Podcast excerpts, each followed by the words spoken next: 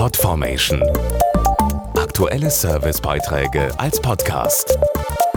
Regelmäßige Infos und Tipps aus den Bereichen Gesundheit und Ernährung.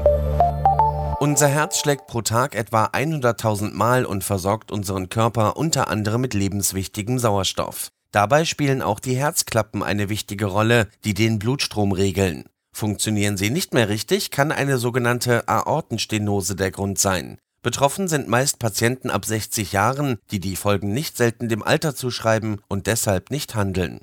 Kurzatmigkeit bei Belastung, ein schneller Puls und häufige Erschöpfung. Das können typische Symptome einer Aortenstenose sein. Dazu der Herzchirurg Professor Hendrik Trede. Bei der Ortenstenose ist die Herzklappe, die den Blutstrom von der linken Herzkammer in die Hauptschlagader regelt, verkalkt und verengt und sauerstoffreiches Blut kann nicht mehr in ausreichender Menge in den Körper transportiert werden. Unbehandelt kann die Aortenstenose bis zum Tode führen.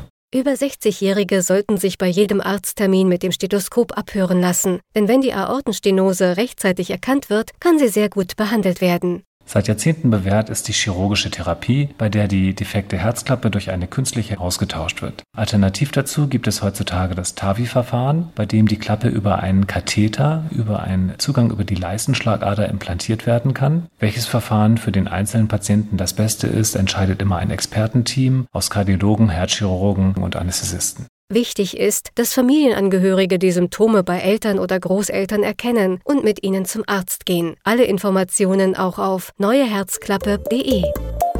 Podformation.de Aktuelle Servicebeiträge als Podcast.